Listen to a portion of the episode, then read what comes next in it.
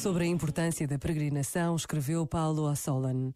Parece não se ter desvanecido na sociedade do bem-estar e das garantias aquela inquietação que sempre impeliu os seres humanos a deixar a segurança das suas casas para empreender um caminho de resultados imprevisíveis. Aliás, segundo alguns, a figura da peregrinação é talvez aquela que melhor descreve a espiritualidade contemporânea, sobretudo das novas gerações.